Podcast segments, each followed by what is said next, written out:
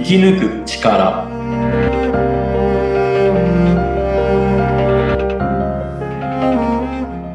こんにちは川口天満ですこんにちは。インタビュアーの小室美智子です。天満さん、よろしくお願いいたします。よろしくお願いいたしますはい。えー、毎回ね、素敵なお話をいただいておりますが、今日はですね、ちょっと私が、あのー最近話した方で、うん、これは本当かな、どうなのかなと思ったことがあって、ちょっと天満さんにね、お伺いできたらなというふうに思ったことがあるんですけど、はいはい。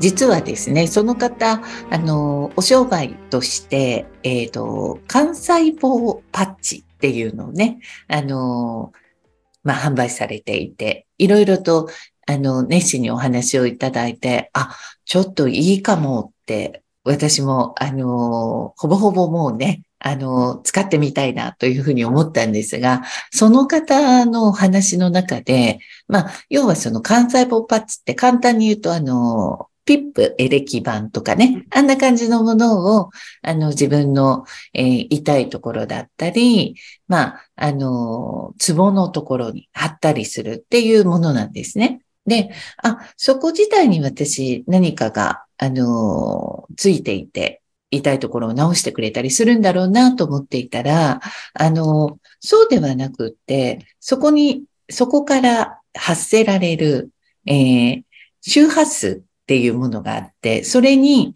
えー合わせていくことで体が改善していく。っていうお話だったんですね。なので、うん、実際にパッチっていうのは、あの、体に直に貼らなくても、服の上からでもいいんですよ、なんていうお話もあったりして、うん。うん、周波数に合わせていくって、はい。それって人間ができることなの？って、ちょっと単純にあの疑問があったんですけど、うん。うん、天満さんに聞けばなんか解決しそうだなと思いまして。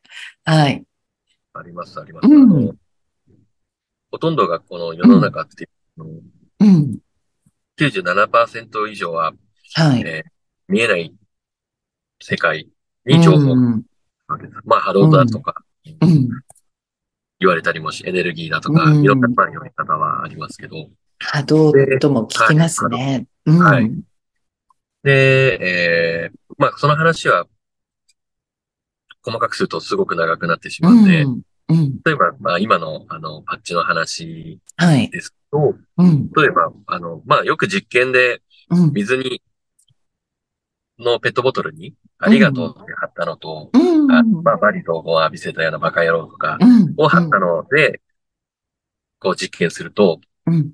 ありますね。どっちが美味しいか。とか。はい。うん。これ例えばお米もうん。の実験でもあるんですけど、うん。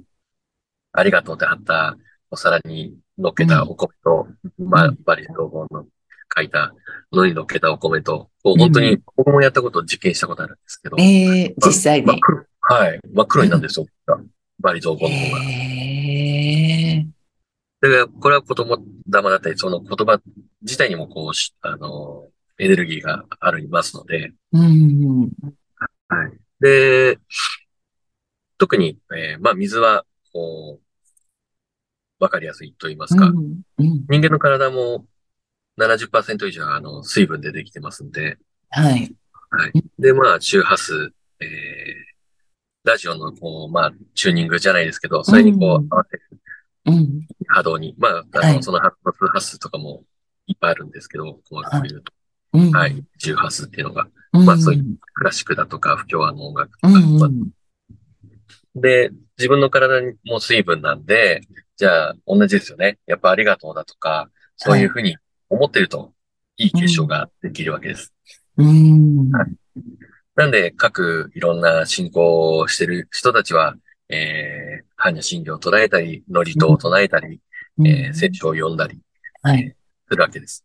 それがこう、あの、功徳になるよっていうのは、実際科学的に今、えー、見ても、人間の体っていうのは70%以上水分なんで、うん。そのいい、えー周波数を与えると、うん心も体も、えー良くなると。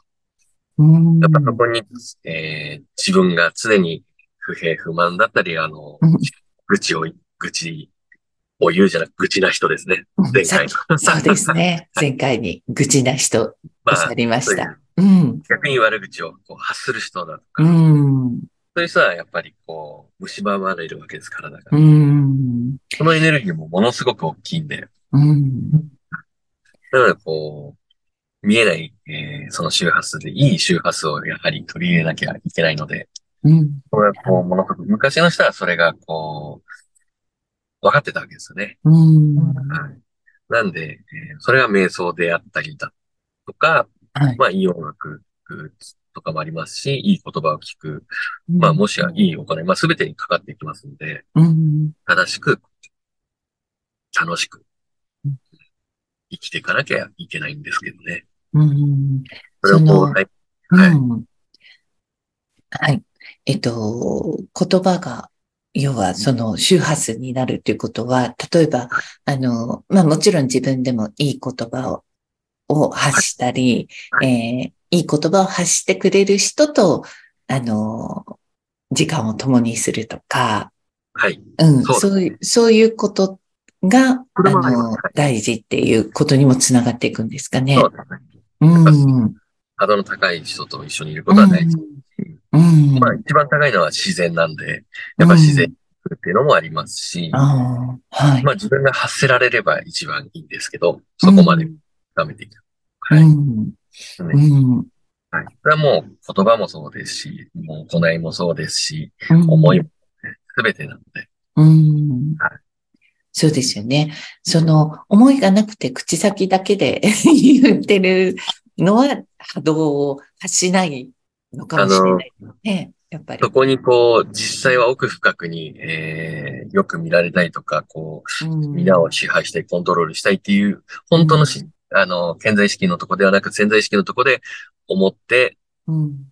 その言葉自体はよく発してても、その波動は悪いので、うん。それ気づいてない人多いかもしれないです。うん。口先だけで思いがない言葉っていうのには、あの、いい波動は存在しないっていうことなんですね。本当の奥う底のん。ものですね。はい。それがよくからうん。はい。自分は気づかなくても虫歯まで出ますね。うん結構そういう人多いです。はい。そう、そうですね。あの、やっぱりその周波数とか波動を発するために、般若心経であったり、そのね、聖書があったりっていうね。うん。なんか、それはすごく、あの、あ、そういうことなんだな、という、あの、すんなり、こう、理解が、うん、できますねうん。私一つ、あの、天満さんに質問したいのは、はい例えば、こう、いい言葉かけをされて、褒められたときに、はい。まあ、あの、日本人のちょっと習性の一つでもあるかもしれないんですけど、それを否定する人って結構多いじゃないですか。すごいねとかって言われても、い、やいや、もう全然そんなことないんです。もう全然ダメで、とかね。はいうん。あれっていうのはせっかくこう、あの、今のお話で言うと、いい波動をこうね、いただいて、うん。それに対してでも、あの、自分がこう、あんまり、あの、いい返しができないっていうのはどう、どうなんですかね、そこは。あの、自己肯定感が低いとそうなりますね。うん。はい自分で、あの、自分はっていう。これも同じで、あの、うん。今度は自分が肯定感持てるように、こう、うんえ自分、こう、あ、これでいいんだってそこに気づいていかないといけないんですけど、うん。それはまた、えー、ただ、本当に謙虚な人は、そう言われても、あ、ありがとうございます。いえいえ、まだまだ修行中の身でございますとか、あの、うん。それはそれで謙虚である。あ本当に受け入れてない人は、あの、肯定感が低い人ですよね。あ。うん。はい。それはやっぱ、あの、また別の話になりますけど、その、えー、トラウマをこう外していったり、あの、うん。しなきゃいけないんですけど。うん。はい。あ、でも今の天満さんの切り返しはすごくいいですね。言ってくれ、くださったことに対して、あ、ありがとうございますと、まず。でも、あの、まだまだなんですよっていう、自分はっていう、うん。それはなんか、あの、褒めた側もすごく嬉しいですよね。うん。あ、ちょっとそういう、はい、あの、素敵な切り返しができるような、はい。はい、人になりたいなというふうに、今ね、思いました。うん。まあ、適度に肯定すると言いますか。はい。そうですね。あの、はい、でも、お褒めをいただいたことには感謝をして、でもまだまだ、うね、うん、まだまだ、あの、頑張っていきますよというね、そんな、あの、ことが発せられる そんな気持ちの人がね、すごく気持ちいいなというふうに思いますね。はい。ありがとうございます。またちょっと、あの、これにね、付随したお話もまだまだ、はい、はい、次回いただいていきたいと思います。はい。はい、天満さん、ありがとうございました。ありがとうございました。